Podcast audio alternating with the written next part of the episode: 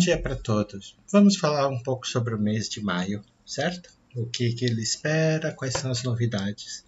Eu coloquei aqui em muito, muito, muito, muito excessivamente é, ênfase no eclipse, ok? Então estamos novamente em situação de eclipse. O que, que eclipses trazem? Eclipses são eventos mundanos e trazem tradicionalmente aspectos da astrologia mundana.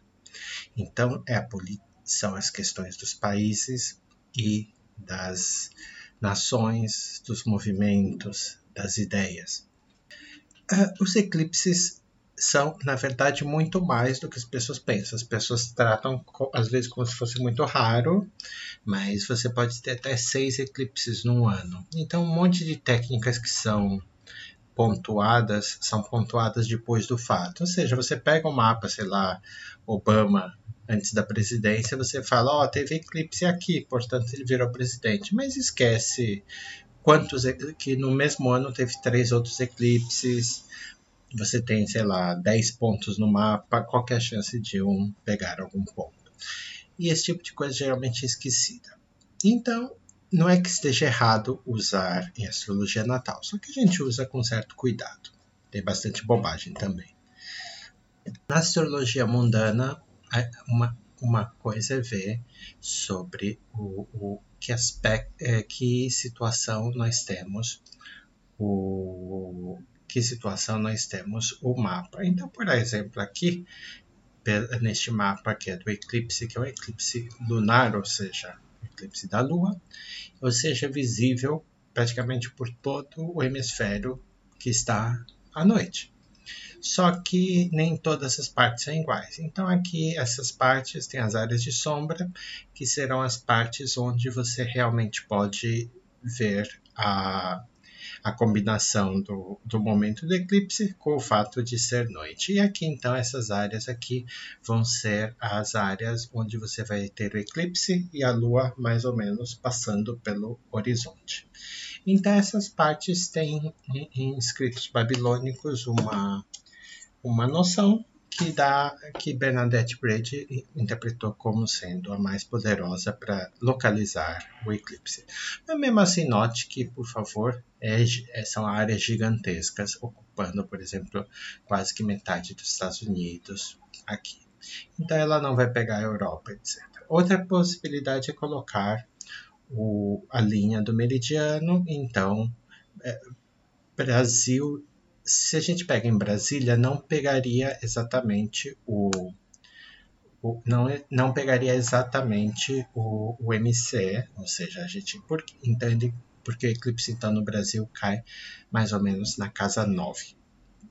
Mas de qualquer jeito estamos razoavelmente próximos. Outra maneira então de ver questões de eclipse é em que cartas ele pega. Então, no, então principalmente taurinos e escorpianos, é, é, tem um momento complicado. Por quê? Uh, alertas são complicados porque as pessoas só pensam em modo de ai meu Deus. E porque ou tudo tem que ser bom, ou tudo tem que ser mal, e ai eu não queria saber, e blá blá blá. Então, se você, por exemplo, se sente ansiedade com coisas que podem ou não ser ruins, nem veja, por favor do que, do que reclamar. A gente não tem garantia, são coisas que são para todas as pessoas do mundo, praticamente. Mas se você for ver o, o eclipse, ele vai ser no grau 25, bem perto de Algol, e, em quadratura com Saturno. Então, como eclipses vem, ele não tende a ser muito bem. Então, o eclipse é causado pela conjunção dos luminares com os nodos. No caso, o eclipse vai ser um eclipse do nodo sul, porque é um eclipse lunar. Então, em 25 de escorpião, desculpe.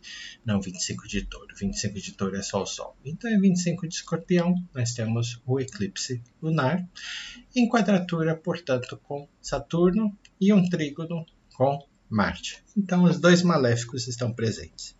Uh, no geral, as forças que se traem para o Brasil são vistas pela carta que é levantada por um momento do, do, do coisa. Não são hiper novidades, não são hiper, hiper detalhados de dia a dia, mas são cartas que, que falam sobre basicamente desastres e problemas, porque os eclipses em astrologia tradicional têm muito mais má fama, afinal de contas, são momentos em que as luzes se apagam do céu. São momentos de escuridão, são momentos em que as forças da natureza desaparecem ou entram em caos. Então a gente a, a, a, a situação com os dois maléficos, a, a Lua em contato com esses dois maléficos, dá uma noção ruim para o eclipse. Mas essa noção é para o mundo inteiro, certo? E o eclipse já tem uma fama no mundo inteiro. Quando essas coisas acontecem, geralmente por contato com os ângulos. Então, quando tiver uma lunação em Sagitário, talvez a gente veja. Quando tiver a lunação em Peixes, mas uh, que vai ser no eixo, obviamente, Sol só vai poder fazer uh, aqui em Gêmeos e depois quando tiver em Virgem, que são vários meses depois. São algumas possibilidades. Marte ele não vai voltar até Peixes tão cedo e ainda está vários meses de Gêmeos, mas é uma possibilidade quando chegar lá. E não tem outros planetas muito importantes que vão passar por, pelos ângulos dessa carta. Ok. Então essa é uma maneira de ver quando as cartas vão ser ativadas para ver como coisas como desastres. Outra maneira de ver é, como, já, como a gente disse, através de, de como um trânsito à carta natal. Não é uma técnica totalmente kosher, mas tem algum funcionamento principalmente para as pessoas que vão ter tem os luminares nessas áreas, ou seja, no final de touro e no final de escorpião. Essas pessoas estão passando por basicamente dois trânsitos, se a gente olhar como trânsito e não como um eclipse. O, Sol, o Saturno vai estar passando ou pelo Sol ou pela Lua, como a gente já mencionou, pessoas que tenham Sol ou Lua no final de Touro ou Escorpião, e em menor medida no final de Aquário e final de Leão. Elas vão estar todas elas passando por, com Saturno por quadratura. Então, se você tem o luminar que é o Sol e a Lua no final desses signos, é, é, em genérico, pode ser bom ou pode ser ruim, porque é um genérico. Então, para algumas pessoas, pode ser, por exemplo, o início de um trabalho novo, e outras pessoas vai ser o final de um trabalho já muito sofrido. Então, essa é a ambiguidade de Saturno, é por isso que não se pode fazer previsões assim só com base no, no, no genérico mas a maioria das pessoas está sentindo. Pessoas com lua estão sentindo mais no âmbito emocional, de família, do psicológico e, do, e, do, e da saúde. Pessoas que têm a sol nessa parte estão sentindo mais nos âmbitos do profissional, do que eu faço da vida, de crises de meia-idade, de crises de motivação, de excesso de responsabilidade e, e diminuição da sua energia vital. Essas são as coisas comuns. Mas fora isso, também está passando então pelo trânsito de dos nodos. Então, as pessoas que têm é, o, o, o planetas importantes no final de Aquário e Leão não estão passando, então, também por este duplo trânsito. Os nodos, eles têm muita conversa hoje em dia sobre os nodos pelas casas. Alguém popularizou, mas é, é, é, é mas se a gente for ver a fonte, não é fonte segura. E as pessoas que popularizaram fizeram coisa no estilo astrologia de festa. Se você pega 100 pessoas e você fala, não é uma forma e, um, que você poderia falar, por exemplo, para um cliente sobre o próximo ano. É uma forma de que eu chamo de astrologia de festa. Mas o que geralmente é mais visível é os eclipses passando por planetas, principalmente os, o Sol, Lua, mas também os outros, os outros cinco tradicionais. Uh, o nodo norte e o nodo sul estão sempre em lados opostos, mas eles não formam aspectos, eles apenas são os fluxos diferentes de maré cheia e maré vazia. Então, a, então o fluxo do, do nodo norte geralmente era considerado mais positivo nas poucas referências que nós temos de astrologia tradicional ocidental, então é considerado um pouco mais positivo.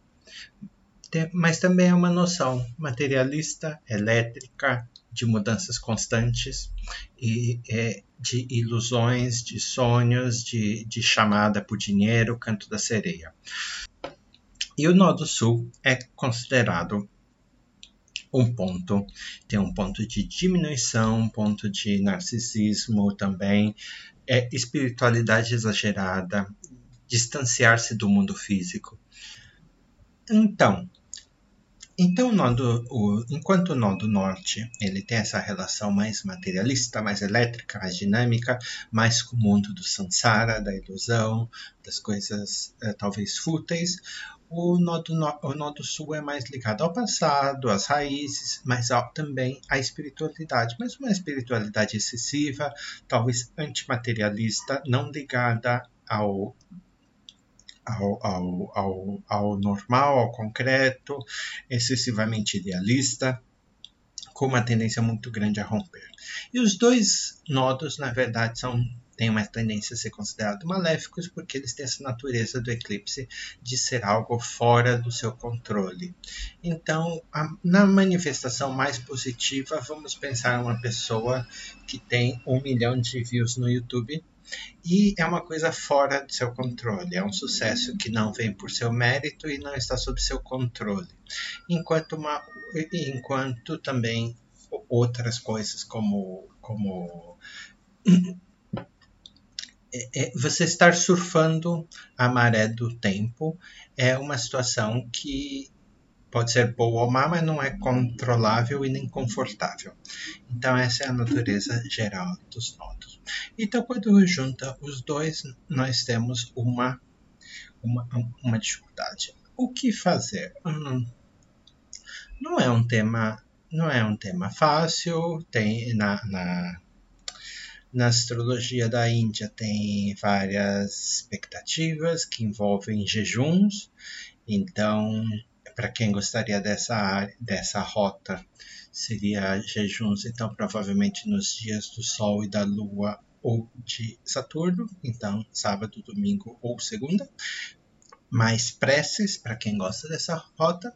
E também doações e serviços de caridade. Ser, serviço aos outros ajuda a aliviar essas questões. Todas essas questões são polêmicas porque a astrologia em si não tem um sentido de causalidade, né? como se Saturno estivesse no céu, causando coisas. Ele tem um sentido de correlacionalidade. Então é mais ou menos a ideia de que se você está doente, Saturno não é como um vírus que causa uma gripe ou um Covid ou alguma coisa assim. Saturno é como febre que mostra que alguma coisa está errada no interior do corpo. Então a ideia é que você pode matar, não adianta você, digamos assim, tirando outros, outros uh, não, não, estendendo a metáfora muito, a, a ideia é que não é a febre que está causando a gripe.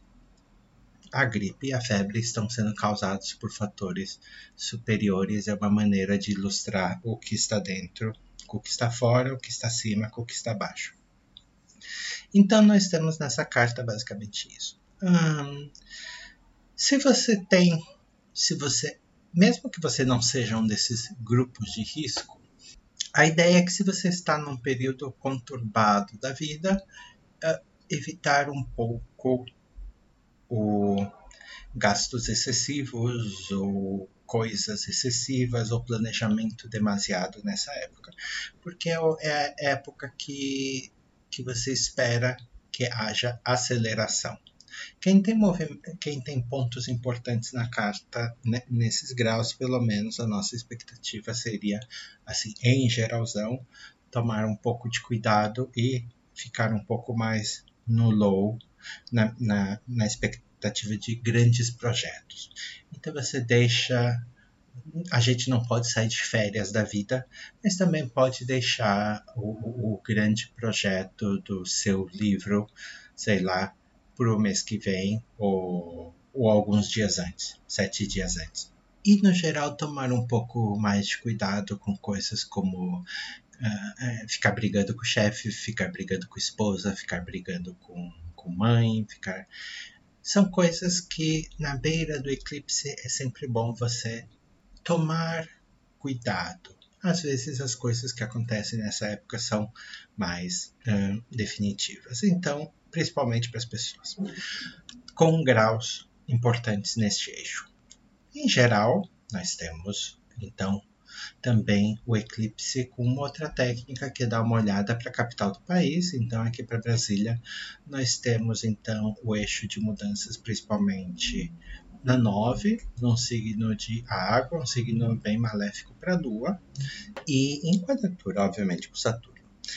A ideia aqui é que tem um eixo de mudanças importante, então, no eixo 9, que é, é em analogia com, com, com as casas para astrologia natal, temos o, o judiciário, o educacional, o judiciário, educacional, as grandes leis e a Constituição, os, e relações de longa distância. É mais ou menos isso. Então, estes são os aspectos mais importantes. Em signo de água tem uma certa preocupação que, que, que mudanças sejam relacionadas à religiosidade ou então à educação de crianças, ok? Uh, sendo esse, este eclipse fundamentalmente negativo, a ideia é que também sejam mudanças e transformações negativas nessas áreas. E outro fator importante é que nós temos Marte e Júpiter indo para para a primeira casa. Marte ativado por estar em contato com o eclipse. Marte, nessa casa, ela rege a casa 2 do dinheiro. Então, geralmente, Marte tem certa simbologia de coisas como quedas na bolsa e, e problemas assim. Uh, no contexto atual do Brasil, da economia brasileira, o mais óbvio também é inflação e hiperinflação, que é uma das características marciais, certo? Então, Marte tem a característica do pânico, quando, e, e, e enquanto Saturno é mais depressivo e, portanto, recessivo, Marte é, é, é dentro do contexto de inflação tem mais é, contexto econômico tem mais as características da inflação e as características da, dos pânicos. Então não parece ser um momento muito bom economicamente ainda e ele também rege a casa 9 novamente conectando de alguma forma nós temos também as técnicas de Ptolomeu, mas elas não eram usadas para eclipses lunares e sim para eclipses solares, então é um pouco mais complicado. Então, então, Ptolomeu fala de que a duração de um eclipse lunar é em meses e não em, em anos, mas ele realmente não estabelece muitas regras, então a gente não tem muito para onde correr. Aqui, então, se a gente for e comparar com o, o ingresso, ou seja, que a carta do ano novo astrológico, nós temos o, o eclipse sem muitas novidades, porque ele sempre vai acontecer basicamente onde tem os nodos da carta. Então aqui ele aconteceria mais ou menos entre os eixos 11 e 12. Então algumas possibilidades são uh, coisas ministeriais, política, talvez educação, artes e crianças. Um chute que eu dei foi a questão de, do sarampo voltando, porque o sarampo tem essa característica epidemiológica que os nodos têm. Não é totalmente certeza, mas é uma das possibilidades. O eclipse não pega nenhum, nenhum planeta aqui é, nessas casas, então também a gente não tem muita certeza. E a quadratura com Saturno já estava, porque é um planeta lento. Então, aqui algumas considerações. Então, fora isso, nos trânsitos do mês de maio, o que, que nós temos? Então, fora o eclipse. O, o mês começa com Vênus indo para Ares, onde vai ficar até 27 de maio, ou seja, quase o mês inteiro. É, Vênus tem sempre um caminho turbulento, no mais ou menos entre entre março a junho, mais ou menos, dependendo da posição e variando entre os anos, porque algumas possibilidades que ela tem É, por exemplo, passar de peixe, como este ano, passar de peixes, que é exaltação, para Ares, que é exílio, para Touro, que é seu domicílio. Então são altos e baixos, altos e baixos o tempo todo. No geral, a Vênus de mais de seu ponto exaltado, que traz na arte, por exemplo, na harmonia, na estética, ideais um pouco mais, mais exaltados, românticos, ele vai para situações mais ligadas ao sexual. Alguns anos atrás, bem, bastante anos atrás, se vocês lembram, quando nos Estados Unidos ainda tinha a, a briga pela legalização do casamento gay, a Proposition 8 estava ficou muito conectada ao ciclo de Vênus em Ares, mas faz tempo que eu não vejo mais isso. Mas apenas para ter uma noção de que tem alguma coisa a ver ou com sexualidade ou com sexualidade no abre aspas alternativa que não está conformada com, com, com, com o conservadorismo na sociedade. E movimentos de liberação também podem ter. E ao final do mês ela é, é, é, é, Vênus vai para Touro, que é onde tem a fama de ser mais hedonística.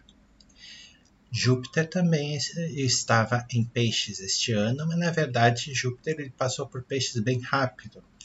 E então, apesar da gente falar que este ano Júpiter ia estar em Peixes, na verdade ele passa bastante é, bastante tempo indo e voltando. Então, agora em 10 de maio ele já sai de Peixes, seu domicílio, e vai para Ares pessoas que têm coisas importantes como Sol, Lua, Ascendente nos primeiros graus de Ares podem notar um período bom por pelo menos otimismo. Pelo menos um sentimento de melhora, se não tiver possibilidades de melhoras reais, pelo menos sentimentos de melhora. Mercúrio, Mercúrio alegremente, como ele fica três vezes por ano retrógrado. Então agora começa novamente período onde tudo para e todos os astrólogos saem de suas cavernas para dizer não pegue avião, não faça nada. Ai, como é que você casou em Mercúrio retrógrado e outras bobagens que a gente tem. Mercúrio, ele no entanto tende a afetar coisas. Então quem tem uh, computador que já está meio quebrando. É daí você fala: o que é que eu vou fazer? Vou fazer o computador não quebrar? Eu não sei, mas já é. Mas o que a gente pode fazer é dar os alertas. É não fazer backup nessa hora, fazer o backup um pouco antes, ter seus documentos mais importantes guardadinhos é, antes de 10 de maio. De preferência uns dias antes, talvez 5 de maio. 15 de maio nós temos então o eclipse que a gente mencionou. 21 o, o Sol ele vai ele estava aqui é, como eu digo o Sol ele estava o Sol estava tranquilinho em, em o Sol estava tranquilinho em, com em Gêmeos e Mercúrio vai se encontrar com ele. Ele estava. Aqui eu não tenho, infelizmente, mas ele estava. É, ele vai passar, o Sol e Mercúrio vão se encontrar, então aqui ele vai ter esses dias casime. Para quem faz, para quem faz, para quem faz talismãs é uma é uma é, é um momento para possivelmente fazer um talismã de Mercúrio. No final do mês, então, Marte. Algumas pessoas já sentiram uma mudança de Marte, que, é, que em peixes ele sente-se mais uh, confortável, talvez, digamos assim. Mas agora no dia 24 ele vai entrar no seu próprio domicílio, onde ele fica com toda a sua força, digamos assim. Então, uh, Marte na sua versão mais guerreira. Então, se Marte em Capricórnio é a sua versão mais engenheiro, Marte em, em Escorpião pode ser a assassina, Matahari, envenenadora. Marte em, em, em Ares é o guerreiro mais uh, comum da, da mitologia ou dos filmes de ação. Ok? E por último, Vênus então vai passar por todo este processo, como a gente falou, de Vênus em Ares, e já logo no final do mês ela vai para Touro, onde geralmente tende a se manifestar como uma energia mais hedonista, etc. Então acompanhe a gente na, no semana a semana para a gente ver que aspectos vai fazendo, que planetas uh, isso muda, seja na astrologia horária ou na astrologia eletiva. E a gente fica por aí. Desejo a todos uma boa sorte neste nessa transição de final de abril para começo de maio, tá bom? Então, abraços.